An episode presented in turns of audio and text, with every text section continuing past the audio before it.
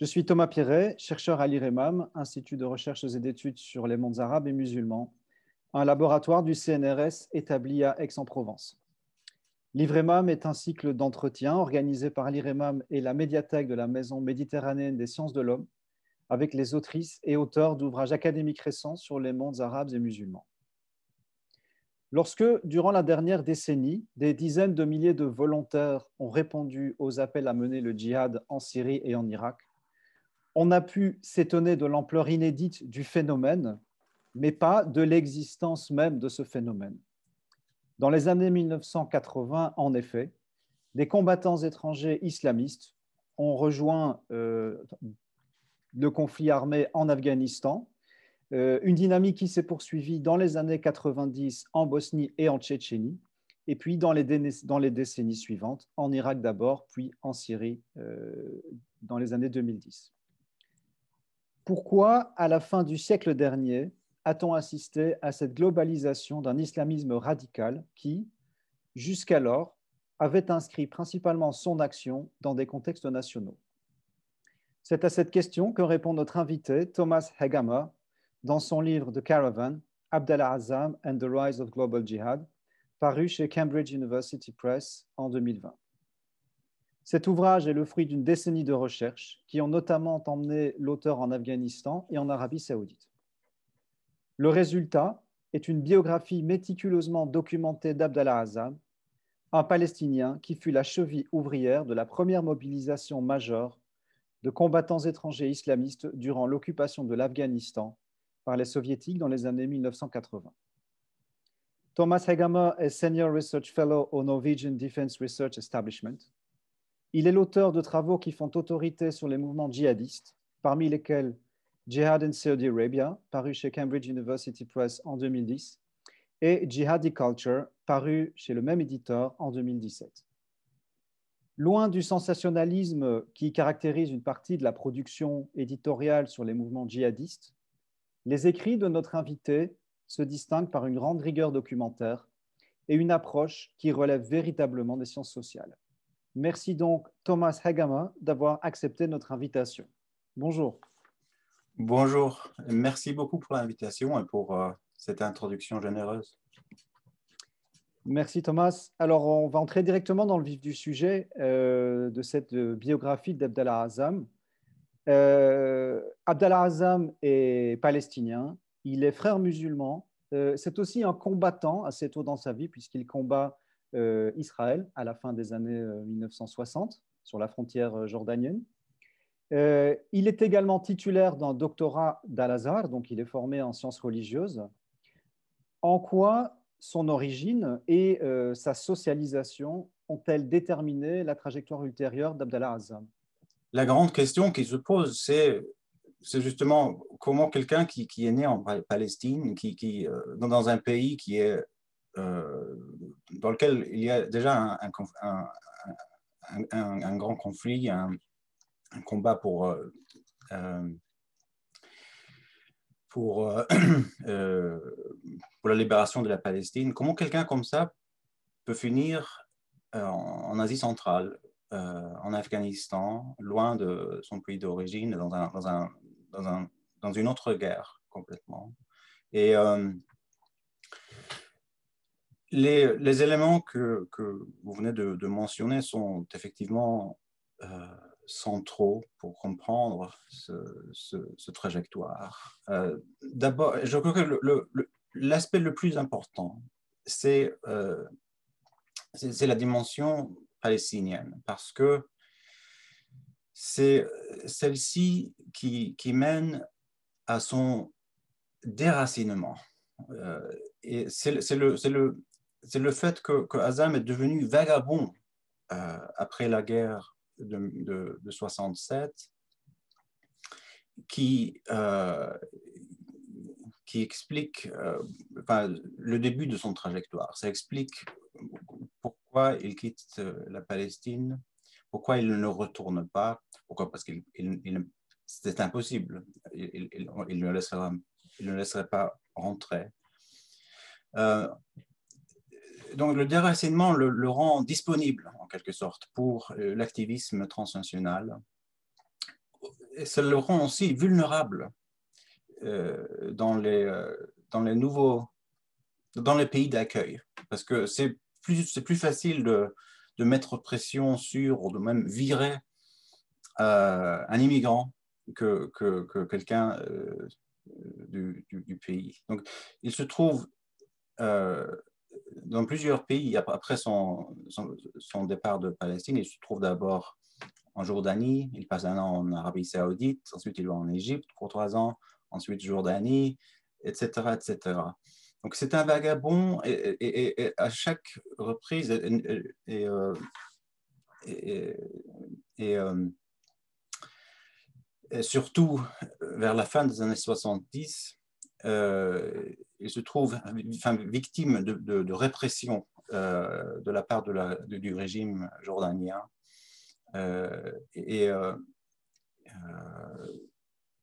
et, il est spécialement vulnérable à cette pression parce qu'il est palestinien. Alors, déracinement, premier facteur. Ensuite, le deuxième facteur que, vous avez évoqué, euh, son, lien avec euh, les frères musulmans. Euh, il faut mentionner que Azam était membre des frères musulmans à partir de, l'âge de 12 ans. Et il, se considérait membre jusqu'à sa mort en 89, même si il a effectivement euh, quitté l'organisation quand il est parti en Afghanistan. Et si le, si le déracinement l'a rendu disponible et vagabond, c'est les frères musulmans et les réseaux et, ces réseaux qui ont donné direction euh, euh, à son trajectoire. C'est c'est dans les réseaux de frères musulmans qu'ils trouvent des opportunités. Euh, d'abord, euh, une opportunité d'aller en Égypte en 70 pour euh, faire des études de doctorat. Et, cette opportunité, il, reçoit une bourse du ministère de l'Éducation jordanien parce que le ministre, à l'époque, est frère musulman. Et une fois arrivé en Égypte, il, euh, il prend contact et il s'intègre très vite dans les réseaux frères musulmans en Égypte, y compris euh, avec les familles euh, de Sayyid Qutb et, d'autres luminaires de la Mouvance. Ensuite, dans la phase cruciale de, de transition de, Jordanie via Arabie Saoudite à Afghanistan, enfin, dans les années, autour, des, autour de, 1980, c'est les, les, réseaux frères musulmans qui, qui, le, qui, le, mettent sur le chemin.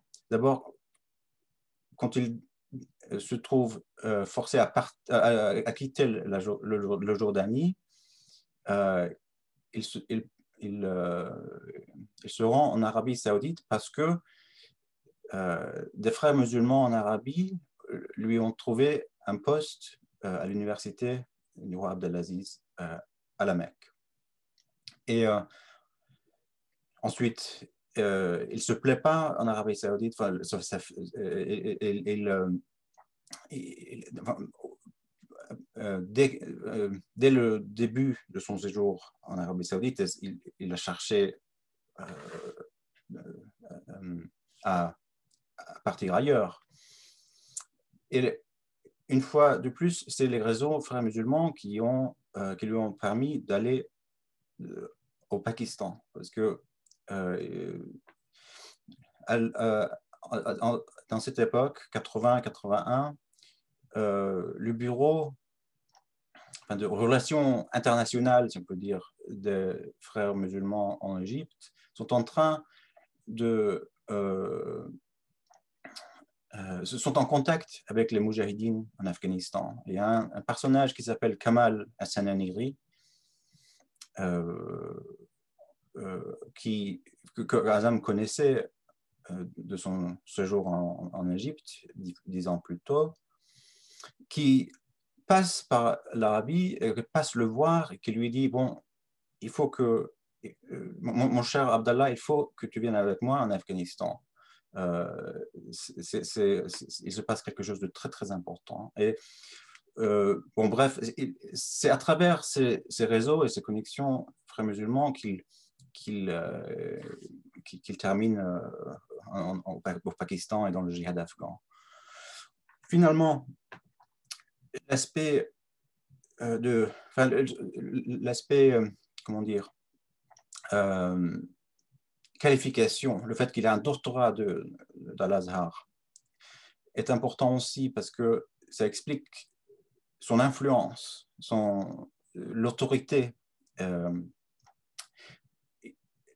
il faut se souvenir que euh, c'est rare de trouver des, des gens avec euh, des doctorats, des doctorats d'Al-Azhar dans, la, dans, les, dans mouvances islamistes militants, euh, comme les Arabes afghans à l'époque. Et pendant la plupart des années 80, Azam était, le, seul euh, euh, Alem propre euh, arabe basé au Pakistan et, impliqué dans le djihad afghan. Donc, il avait une, une, position unique sur le, sur le marché des idées, si vous, si vous voulez. Et cette euh, position, cette autorité devait beaucoup à, sa, formation. Bien, merci. Alors, je voudrais qu'on reste sur cette période euh, du début des années 1980, qui est un tournant absolument crucial. Alors, d'abord dans la trajectoire individuelle d'Al-Azam, puisque, comme vous l'avez expliqué, c'est le moment où il quitte la Jordanie, il séjourne en Arabie Saoudite et puis il va s'installer au Pakistan. Mais c'est aussi un, tournant qui est, extrêmement important pour expliquer les mécanismes euh, d'extraversion ou de globalisation de l'islamisme radical dans son ensemble à partir de cette époque-là. Parce que ce que l'on voit dans ces années-là, c'est à la fois une dynamique de répression dans le pays d'origine, là vous l'avez mentionné, hein, Azam qui est expulsé ou qui doit, en tout cas, qui doit quitter la Jordanie, mais euh, euh, étant tel succès, vous les expliquez, qu'il entre dans une, autre dynamique, qui est une dynamique de solidarité pan-islamique, animée par des entrepreneurs de cause établis en Arabie saoudite. Est-ce que vous pouvez nous en dire plus? On vient ici à, la thèse centrale du livre, en fait. Euh, je, commence l'introduction en posant la question pourquoi le, le, djihad est-il devenu global?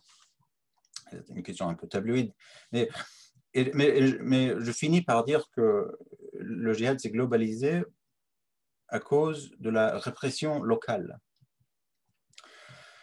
Et ce que je veux dire par, par, par, ça, c'est que euh, je, considère, je considère que euh, les, causes les plus profondes euh, de ce processus sont euh, d'une nature locale.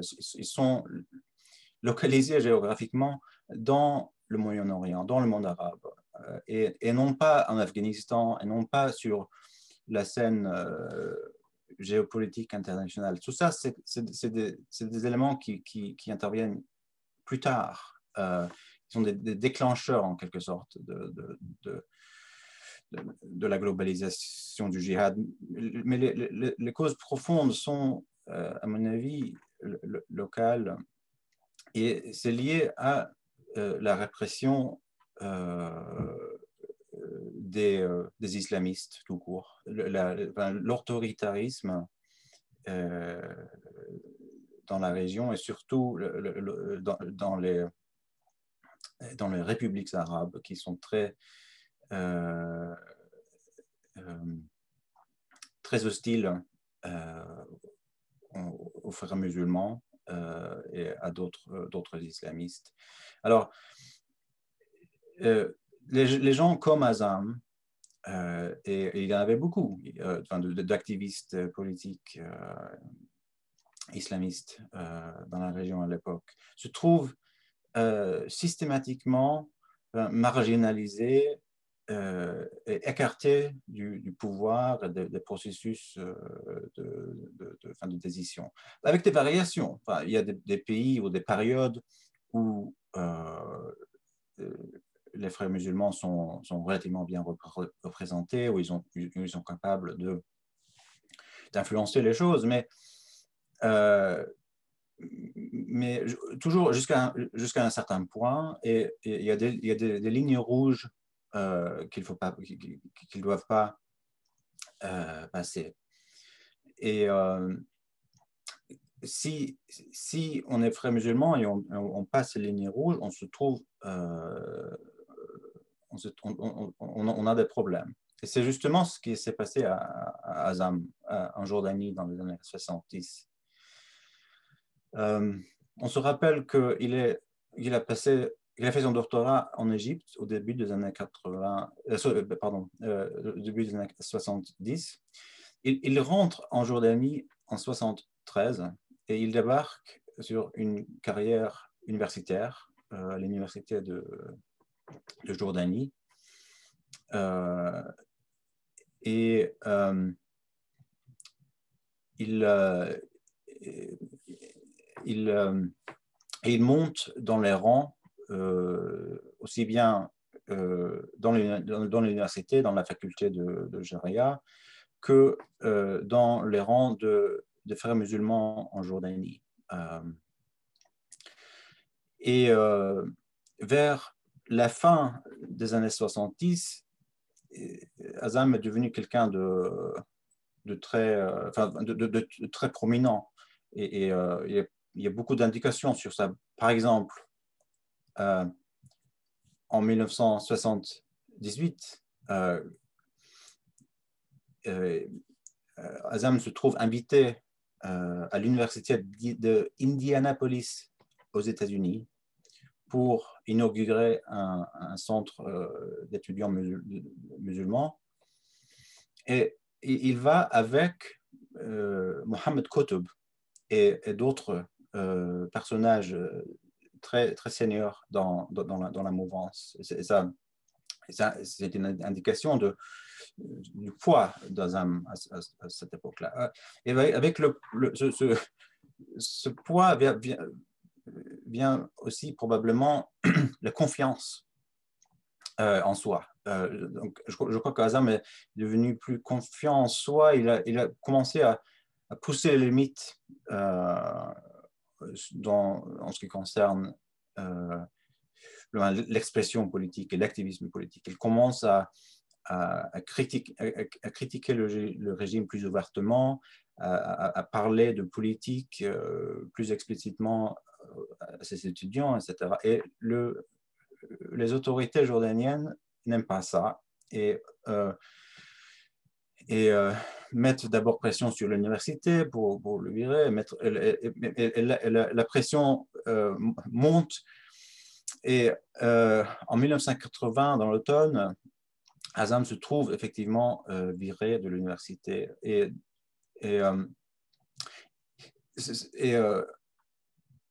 donc, et, en même temps, privé euh, d'argent, parce que Azam, il, n'a pas c'est pas quelqu'un de riche, il vient, vient d'une famille de paysans. Euh, alors, quand il perd son travail, il, il perd euh, l'argent et se trouve forcé à, trouver un, travail ailleurs. Elle ne le trouvera pas en Jordanie. Et c'est donc, quand on dit qu'il est viré de Jordanie, ce n'est pas, pas une expulsion euh, violente physique, euh, mais c'est une, expulsion indirecte. Euh, et, donc, et, bien sûr, Azam n'est pas le seul à, se trouver de, ce genre de situation. En fait, il n'est pas parmi les plus misérable dans, toute cette histoire. Il y a des, personnages qui ont souffert beaucoup plus que lui, euh, qui, ont, qui ont terminé en prison ou, ou, ou, ou pire. Et, mais mais c'est un exemple. Et, et, et d'ailleurs, c'est pour ça, en fait, c'est pour ça que j'ai. Euh, c'est pour ça que, que, le, ce livre est, aussi long. C'est parce que j'ai pris l'occasion d'utiliser Azam pour parler de. de, de euh, euh, de tendances plus larges dans la région à l'époque. alors, répression.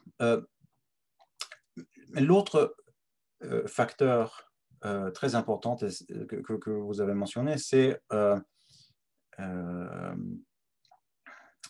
le, le, la mouvance pan-islamiste qui émerge vers la fin des années 70. Et, et c'est bien sûr, le, le pan-islamisme est vieux, il y a eu d'autres enfin, mouvances ou initiatives pan-islamistes euh, plus tôt euh, dans, l'histoire, au début du XXe siècle, euh, etc. Mais ce qui se passe dans les années 70, c'est quelque chose d'un peu différent et c'est concrètement lié au secteur NGO en Arabie Saoudite, au, secteur, tout un, un, grand réseau d'organisations islamique internationale. Euh, euh, et euh, ce phénomène est lié à la répression parce que un, grand, un grand nombre d'activistes, de, frères musulmans qui se sont trouvés expulsés de enfin d'Égypte ou de Syrie ou, autrement marginalisés dans la politique nationale, il, gravite vers ce, réseau transnational parce, que c'est sans risque euh, euh, relativement. Euh, parce que les régimes, ils ils, ils, acceptent, ils acceptent pas l'activisme sur la scène nationale, mais ils n'ont rien contre l'activisme sur la scène, la scène globale. Ils, ils, ils veulent bien que, que ces gens euh, euh, vont ailleurs euh, faire leur islamisme, pour, pour, dire partiellement. Et, donc,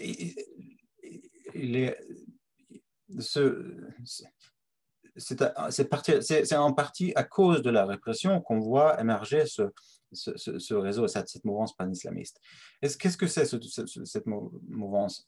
Eh bien, c'est un, un, un, mouvement social avec un, une, idéologie, si on peut dire, au, moins une, perspective sur le monde qui est centrée sur la Ummah, euh, sur l'idée que les musulmans sont un peuple euh, et que ce peuple est assiégé et, euh,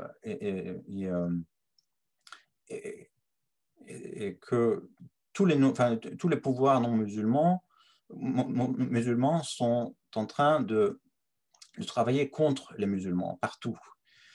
Et donc ils, ont un discours, euh, je ne sais pas comment on dit en français, mais euh, victimisant, enfin, un, discours de victime. Euh,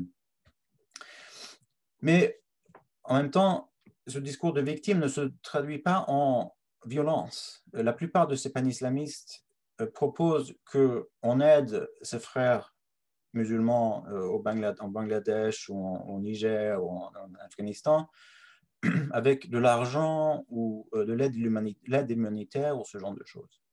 Mais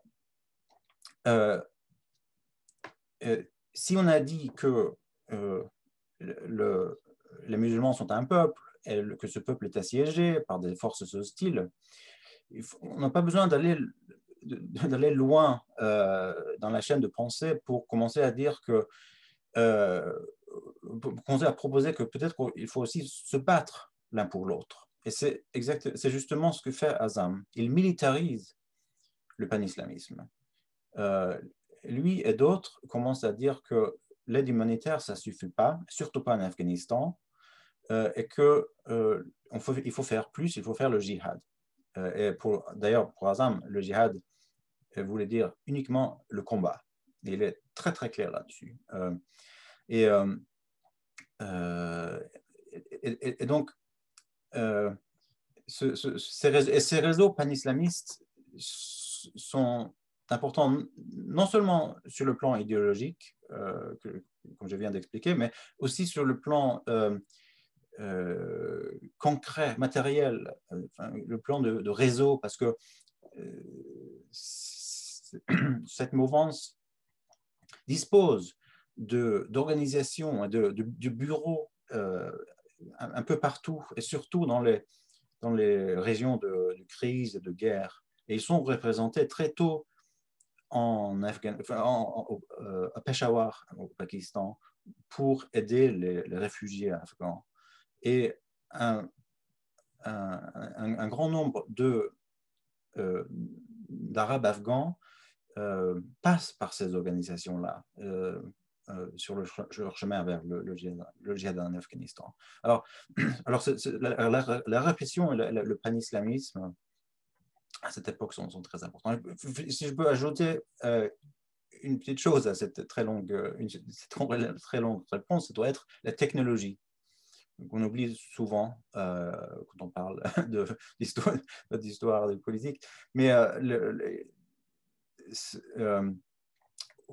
on a affaire à une époque qui, euh, dans laquelle il y a plusieurs euh, développements technologiques qui aident à l'internationalisation. Ça devient plus, enfin, moins cher euh, de voyager, ça devient moins cher de distribuer les, les, magazines, enfin, les pamphlets, etc., la propagande euh, en quelque sorte. Euh, et, euh, et, les médias sont plus mondialisés. L'information et les images de zones de crise, des zones de souffrance musulmane se répandent plus facilement, plus, plus loin qu'avant. et tout ça, ça aide évidemment à, la, naissance d'une sorte de, conscience euh, euh, globale musulmane. Azam donc, est arrivé au Pakistan en 80. Euh, pendant quelques années, il est dans des activités qui ne sont pas directement d'ordre militaire. Et le tournant, comme vous l'expliquez, c'est en 1984 lorsqu'il fonde le Bureau des services et où là, il va s'engager davantage, plus clairement, dans le recrutement de volontaires euh, pour le combat. Est-ce que vous pouvez évoquer cette transition vers euh, la militarisation de son engagement euh, pour l'Afghanistan? Oui, c'est effectivement le cas que, le, c'est en 1984 que, l'histoire des Arabes afghans commence vraiment. Azam, il, arrive au Pakistan à l'automne 81. Euh, Et euh, il, arrive pour euh, enseigner à l'Université internationale islamique à Islamabad. Qui, son poste et, cette université est d'ailleurs une manifestation de ce pan-islamisme dont je viens de parler. Euh, financé en une, grande partie de l'Arabie saoudite et, euh, euh, les gens qui enseignent sont inclus des, théologiens arabes et, islamistes pour la plupart, liés aux, frères musulmans. Et donc, il, il, vient pour enseigner. Alors, au début, il doit évidemment, il y a, des, des, logistiques euh, à faire. Il, doit s'installer, il doit, euh, il doit euh, prêter attention à, son, travail. et d'abord, et, ensuite, il doit se familiariser avec la situation. Il doit aller à Peshawar, parler au, chef des Moujahidines afghans et, généralement, enfin, juste apprendre à connaître la, situation. Tout ça, ça prend du temps. ensuite, la, première chose le, premier aspect de, activiste de son engagement en Afghanistan, c'est euh, un travail de, diplomate, en fait, de, de liaison entre les, euh, les, différents partis euh, de Moujahidine afghans, parce que ils étaient fragmentés et, certains d'entre eux sont, sont, littéralement s'entretuer euh, pendant des périodes. Et, euh, et euh, les, on les, la plupart de, enfin, de la mouvance islamiste enfin, extérieure, des gens comme Azam, des gens comme Kamal Hassan Aniri et d'autres, les, frères musulmans, ils voulaient tous que les, Afghans s'unissent, que, que, que, que, cette, euh, euh, ce problème interne euh, s'arrête. Et, Azam a passé deux, ou trois ans à faire le diplomate entre les, les Afghans. Mais il a conclu à la fin de cette période, il a conclu en, 84 que c'était futile, que, euh, que, son travail euh, ne, portait pas de fruits et que, les Afghans, ils allaient... Euh, ils n'allaient jamais vraiment se, réunir. En même temps, il, observait que un certain nombre de volontaires de jeunes volontaires arabes euh, se présentaient à Peshawar. Pas un grand nombre, parce que le, phénomène arabe-afghan commence vraiment euh, après la fondation du bureau de service. Mais au début des années 80, il y avait quelques dizaines de, volontaires qui se présentaient à, Peshawar, mais ils avaient nulle part où aller. Assez souvent, euh, Azam voyait des gens se présenter et puis il, retournait. Il n'y avait pas d'infrastructure pour les, les, pour les, euh, euh, pour les amener en Afghanistan et pour les, pour, les utiliser en quelque sorte. Alors Azam décide de fonder une organisation qui va qui va aider à, l'utilisation de, ces volontaires euh, pour le bien du djihad afghan. Et quand il parle de bureau de service, ce n'est pas des services pour les combattants étrangers, pour les volontaires étrangers. C'est, il, est très clair, c'était des services pour le djihad, le djihad afghan. Donc, ce bureau voulait mettre les volontaires en service du peuple afghan. Et un autre aspect euh, souvent oublié, c'est que cette organisation euh, euh, n'était pas une organisation, une organisation militaire. le militaire, c'était une, une, partie de, ces activités, mais, juste une partie et pas une très grande partie. C'était d'abord et avant tout une, sorte de, de, de de hub de, de, logistique. Euh, ils transportaient des armes, ils transportaient de l'ammunition, ils transportaient des, des, affaires vers le front. Hein. Et, ils, euh, il, il faisaient imprimer des livres euh, pour les écoles afghanes. Euh, et, il, il s'occupait aussi de, réfugiés euh, à Peshawar, etc. Donc, euh, ils avaient une, portefeuille assez large d'activités. Euh, parce que Azam, il avait une vision large de ce que c'est que la guerre et le djihad. Que, que pour gagner une guerre, il ne suffit pas d'envoyer tout le monde au combat. une guerre a besoin de beaucoup d'éléments, éléments médicaux, éléments euh, logistique, etc. Et, Adam a compris ça, et, donc il, a il, avait une approche assez, on dit, pragmatique, euh, large euh, vers, le djihad.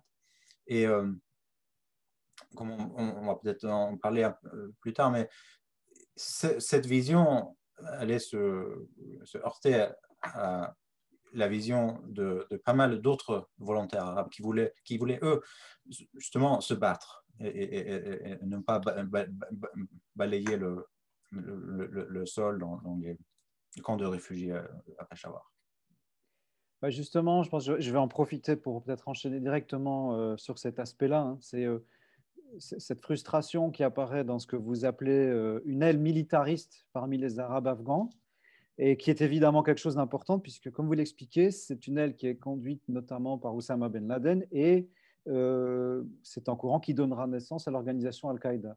Ce qui se passe, c'est exactement ce que, vous avez décrit. C'est que euh, euh, assez tôt après la fondation du bureau de service, il y a une,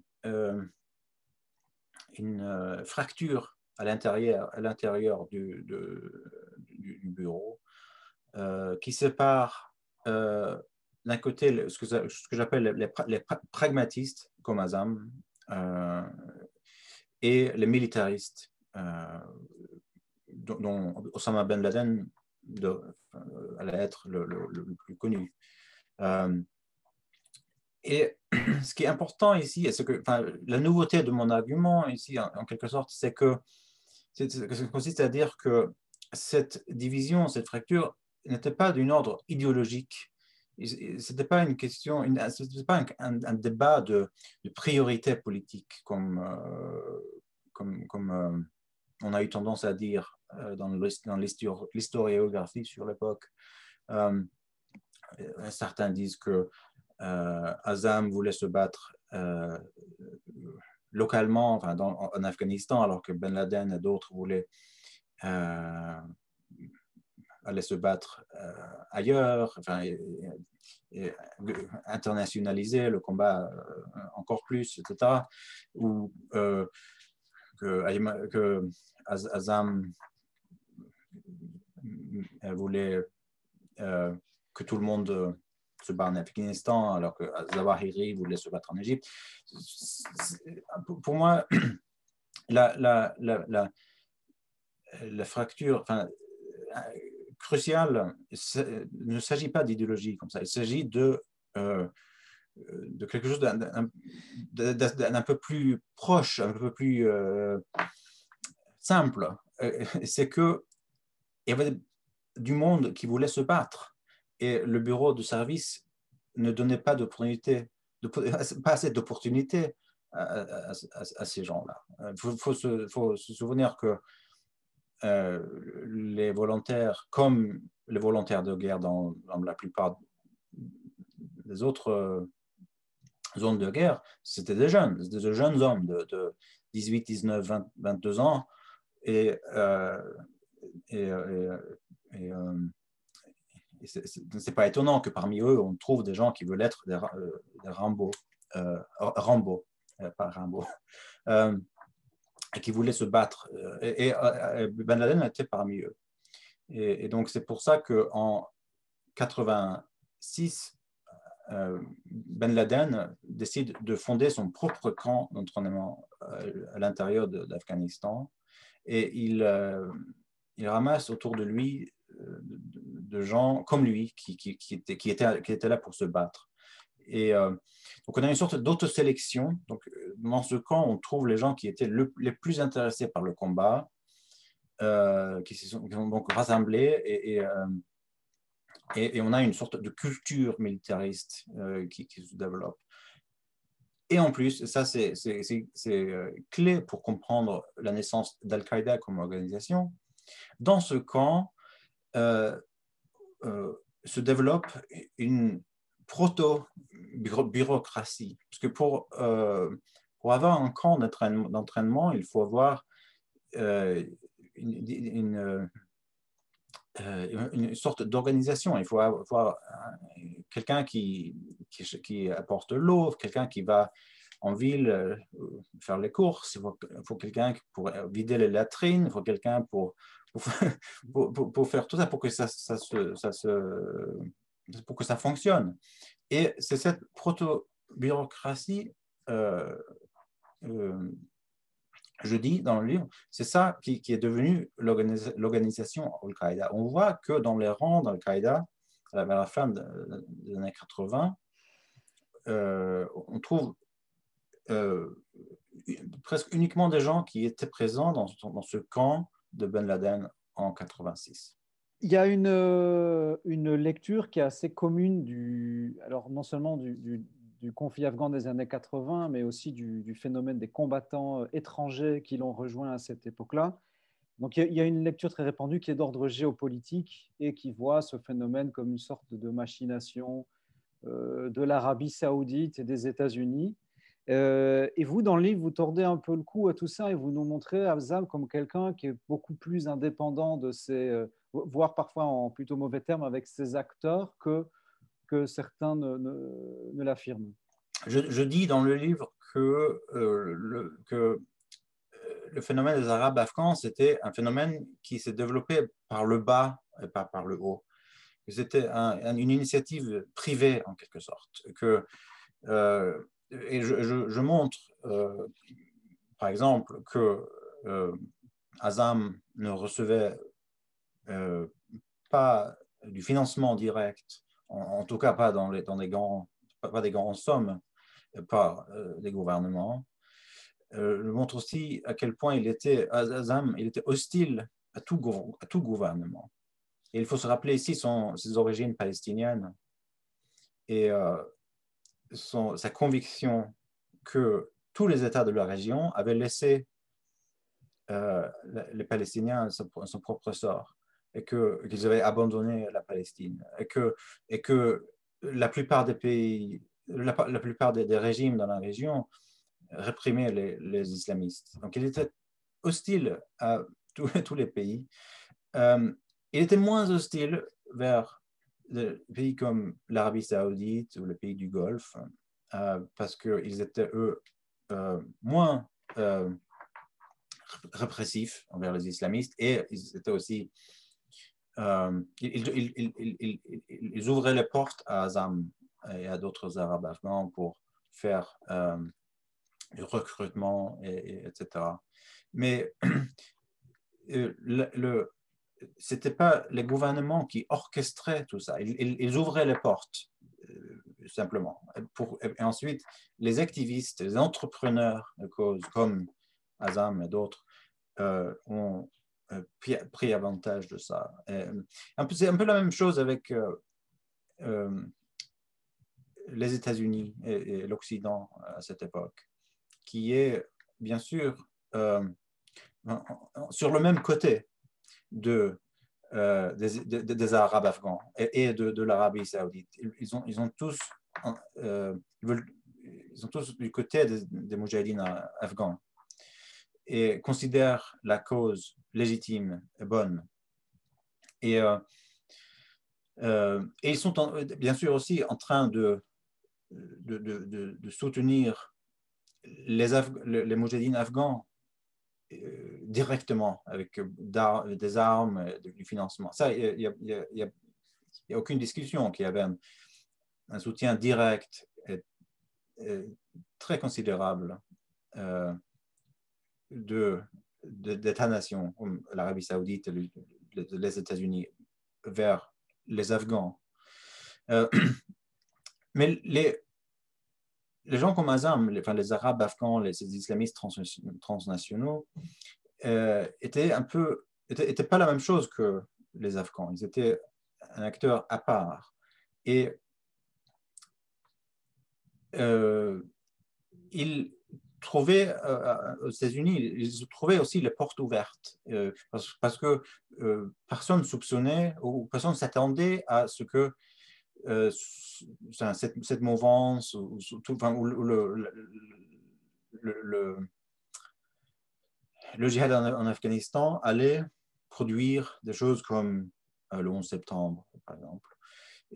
Mais Azam, il a eu l'occasion de, de, voyager beaucoup à travers le monde, y compris à l'Occident, et surtout aux États-Unis. Euh, euh, il, a, voyagé beaucoup plus aux États-Unis qu'en Europe.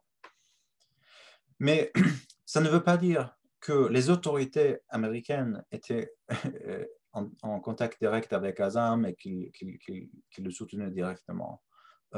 C'est plutôt que Azam exploitait ses ouvertures. Il y a une différence, bien sûr. Et s'il y a euh, quand même euh, euh, des,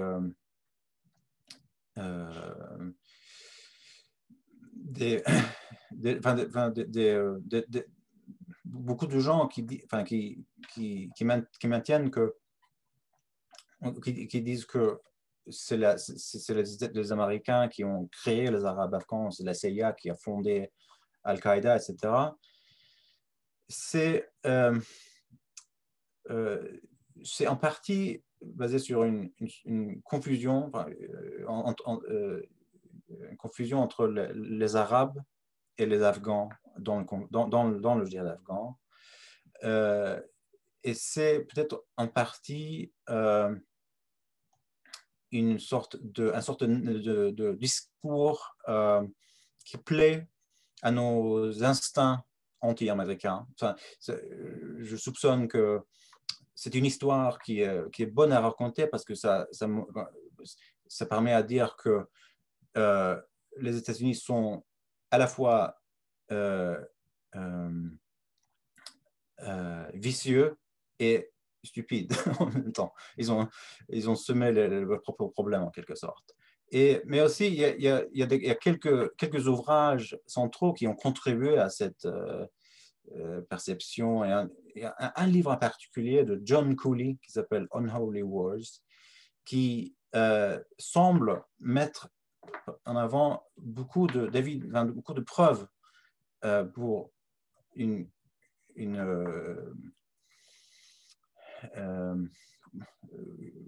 pour une sorte de, soutien américain, gouvernemental américain vers Azam et Ben Laden. Et euh, le livre a beaucoup de détails, a beaucoup de notes de bas de page. Mais si on regarde les notes de près, on, découvre qu'elles sont vides, en fait. Il n'y a, pas de référence dans, les notes de bas de, page. Donc, et, euh, j'ai passé avec ce livre plus de dix ans, euh, toutes les sources primaires que j'ai pu trouver, et je n'ai pas trouvé un seul, euh, pièce, une seule pièce de, preuve concrète sur un, tel euh, contact et soutien entre les Arabes afghans et les gouvernements, soit-ils occidentaux ou de la région. On n'a pas eu le temps d'en parler, mais Azam a été assassiné euh, dans un attentat à la voiture piégée en 89 à Peshawar, un attentat euh, assez mystérieux, comme vous l'expliquez dans le, dans, le, dans le livre. Et donc une mort précoce et malgré tout quelqu'un qui a laissé un héritage très important, qui reste une personne très, euh, très évoquée dans la mouvance djihadiste. et en même temps, c'est un héritage très contesté, comme vous l'expliquez. Oui, effectivement. Euh, Azam, c'est un personnage euh, très très important, euh, important dans, la mouvance islamiste au sens large même. il est, il est fêté par les frères musulmans, au, moins une, grande partie des frères musulmans dans la région.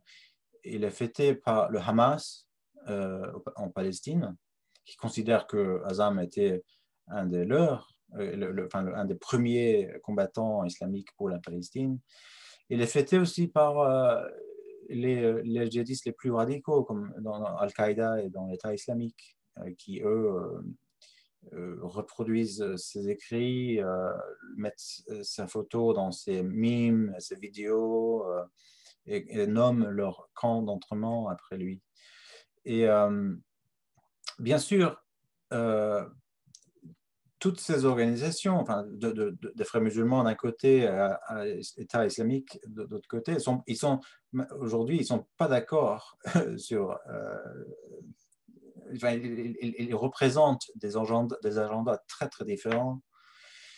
Euh, et ça veut dire que chacun d'entre eux, euh, étant donné qu'ils admirent Azam, ils essaient de, de de, de, présenter Azam comme représentant leur, leur cause. Que, disent que, donc les frères musulmans disent euh, Azam c'était un frère musulman euh, toute sa vie, ils n'auraient jamais soutenu euh, Al-Qaïda, ils, auraient été contre euh, le 11 septembre, tout ça. C'était un modéré, c'était quelqu'un qui, qui qui, qui, qui, voyait un, un, djihad, enfin, euh, comment dire, euh, euh, contrôlé.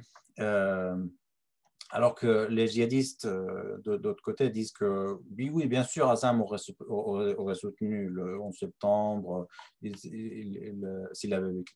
Donc, et, personne n'est capable de, trancher le débat. Pourquoi Mais c'est parce que, Azam est mort juste à temps. Il est mort en 89, juste avant que tous ces débats stratégiques euh, se sont présentés. Il faut, se, rappeler que dans les années 80, tous les djihadistes, tous, les islamistes militants étaient plus ou moins d'accord sur l'agenda. Euh, C'était Afghanistan, Palestine et à la rigueur euh, révolution contre les, les régimes euh, très autoritaires. Personne euh, avait même proposé de, de, faire la, de, faire le djihad contre l'Occident, par exemple. Donc, Azam n'a jamais dû, se, euh, jamais dû prendre position dans ce débat. Donc, il est, il, il, est, il, est, il est, comment dire, on, il est on the record seulement avec des, des, des, dits et des écrits assez généraux qui, qui peuvent s'appliquer aussi bien euh, euh, dans un contexte Hamas que dans un contexte État islamique. Merci beaucoup, euh, Thomas. Alors, on, a, on, va, on va prendre 10 minutes pour les questions et réponses.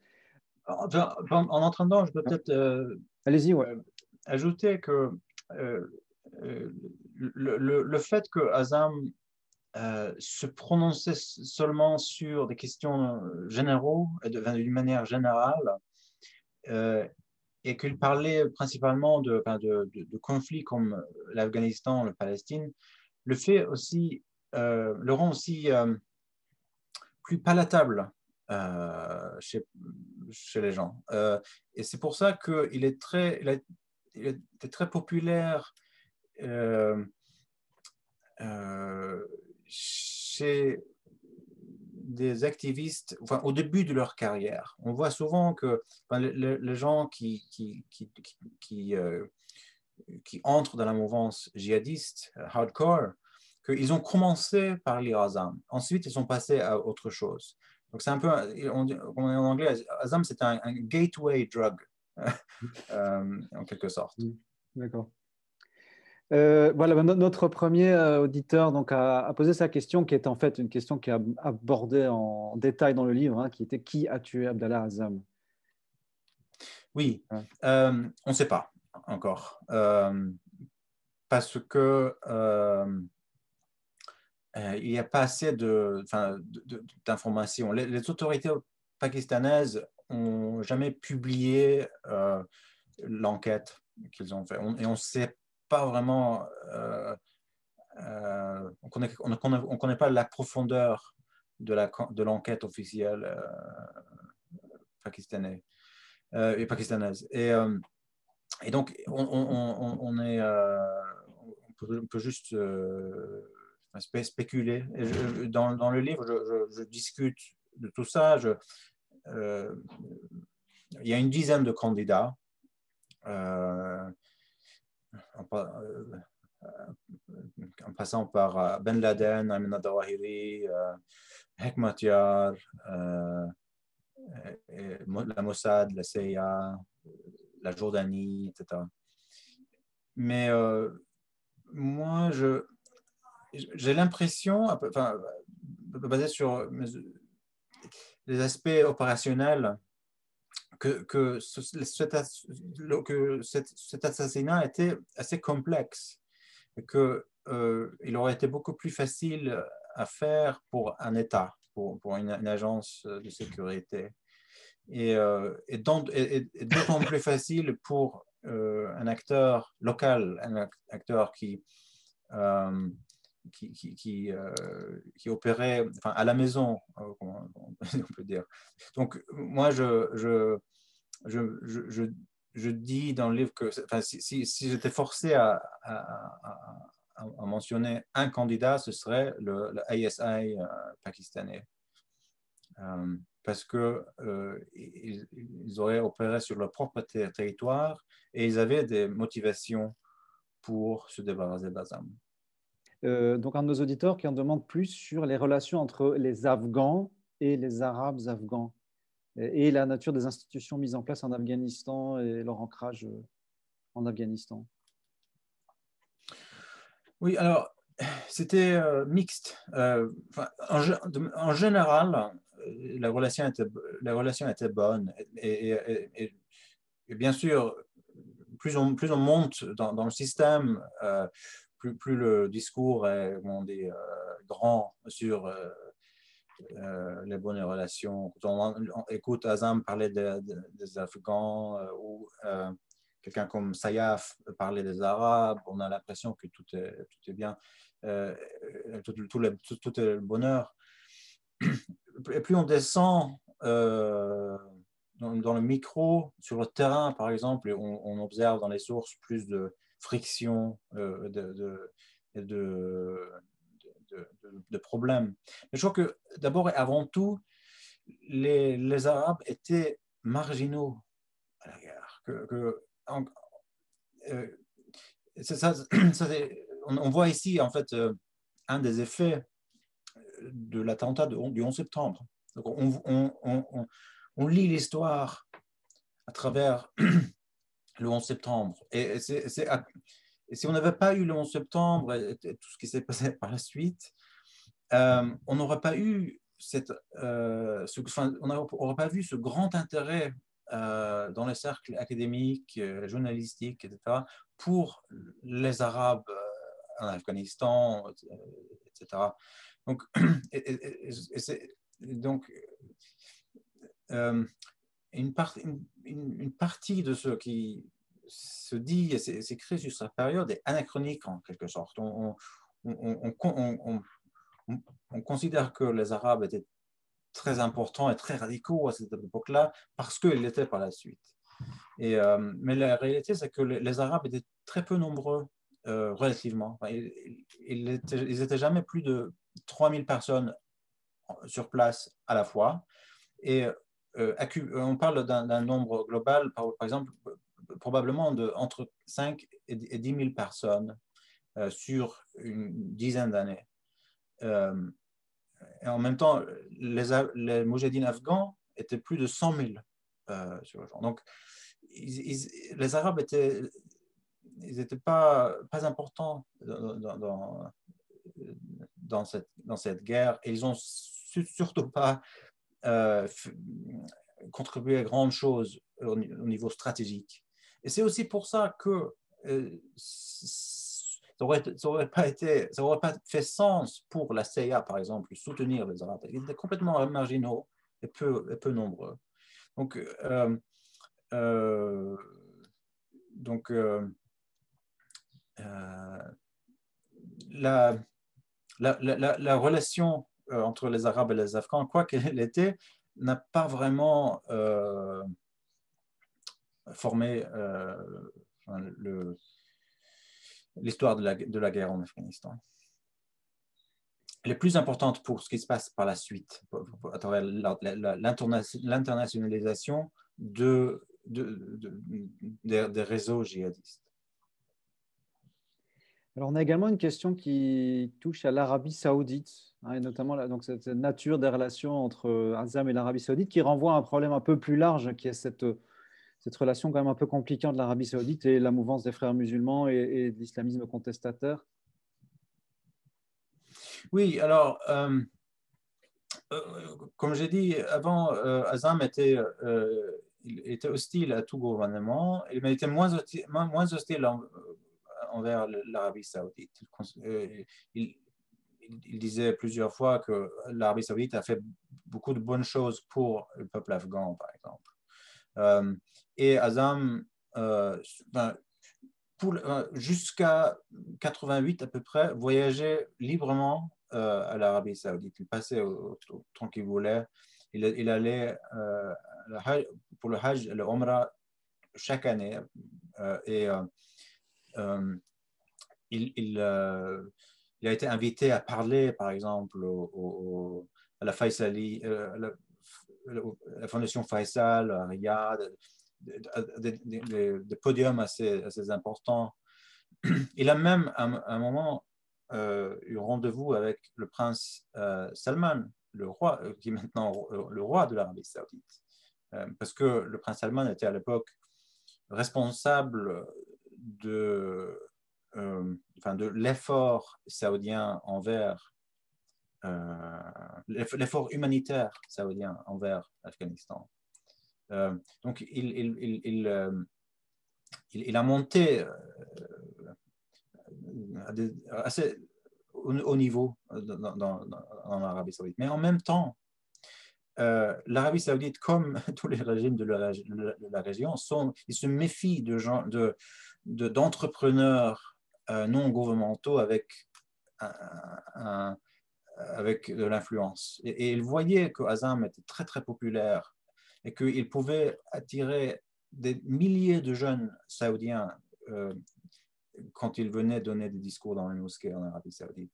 Alors, vers la fin des années 80, ils essayaient de, limiter ces activités.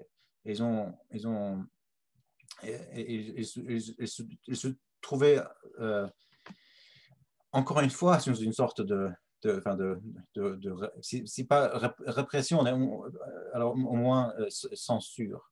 Euh, et, donc, cette relation était ambiguë donc vous, évoquez notamment le fait que les, Saoudiens aussi avaient leur propre, euh, comment dirais-je, orienté aussi les, les, combattants étrangers vers d'autres euh, chefs en, Pakistan et, en, Afghanistan. Oui, justement, justement, ils étaient, euh, le, régime saoudien et surtout les, les, les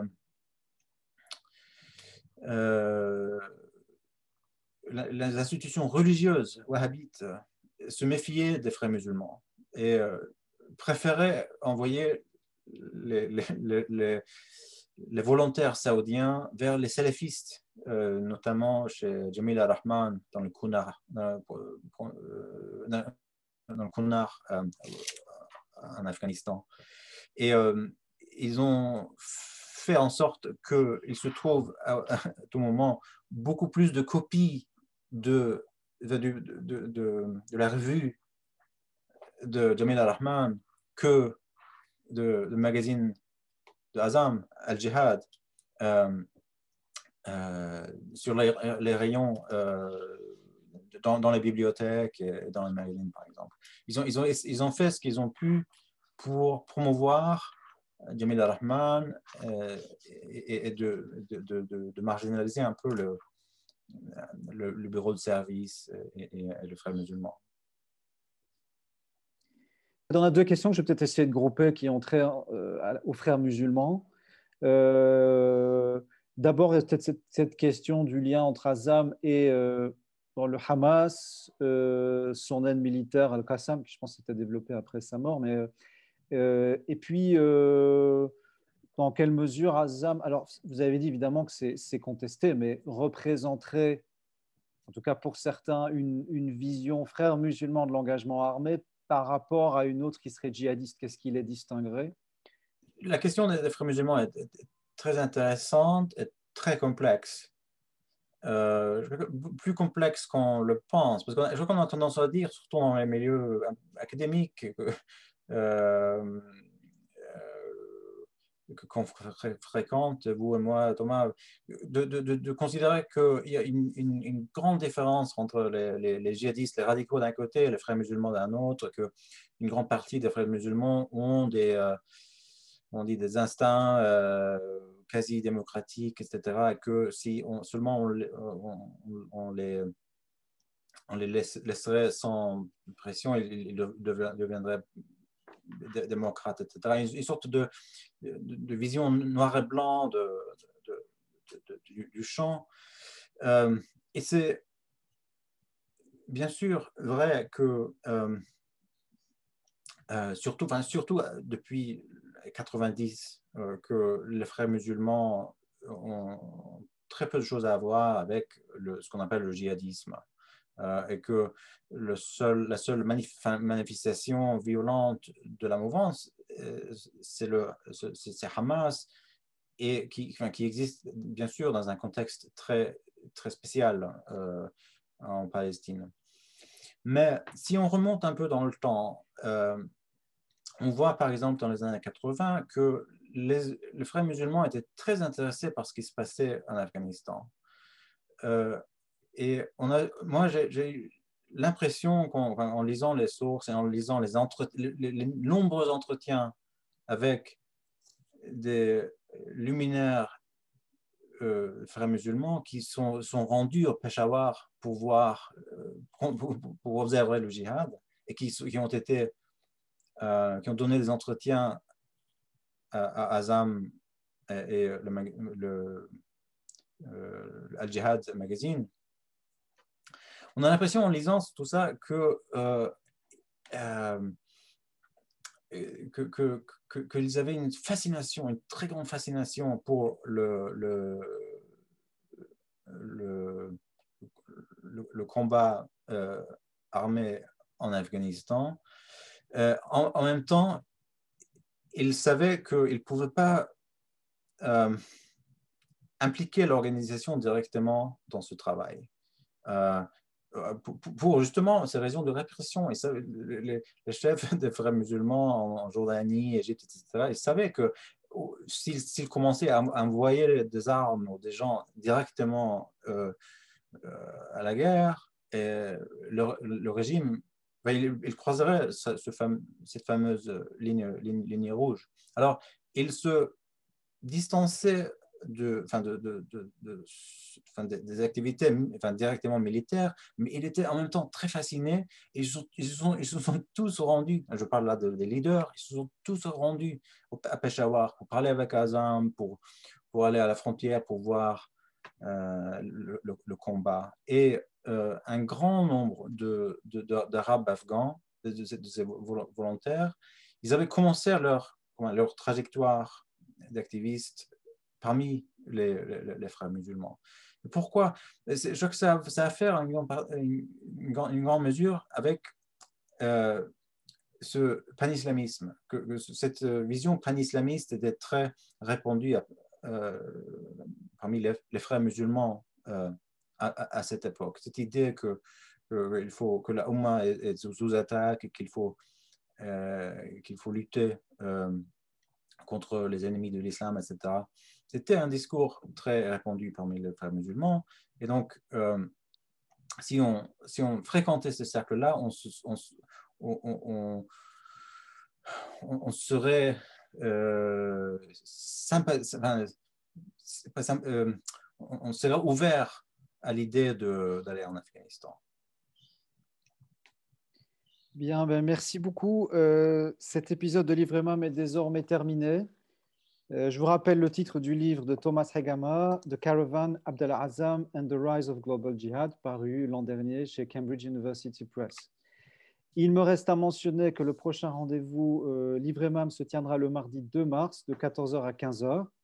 Nous accueillerons Youssef El Shazli du Crown Center for Middle East Studies de Boston et de l'ERC Dream pour un entretien sur son ouvrage Devenir révolutionnaire à Alexandrie, contribution à une sociologie historique du surgissement révolutionnaire, paru chez Dallo en 2020. Cet entretien sera animé par Myriam Catus. Euh, il me reste donc à remercier euh, Thomas Hagamar pour sa participation à, cet entretien. Euh, et merci également à nos auditeurs auxquels nous donnons donc rendez-vous le 2 mars. Au revoir Thomas. Au revoir et merci beaucoup. Merci à vous.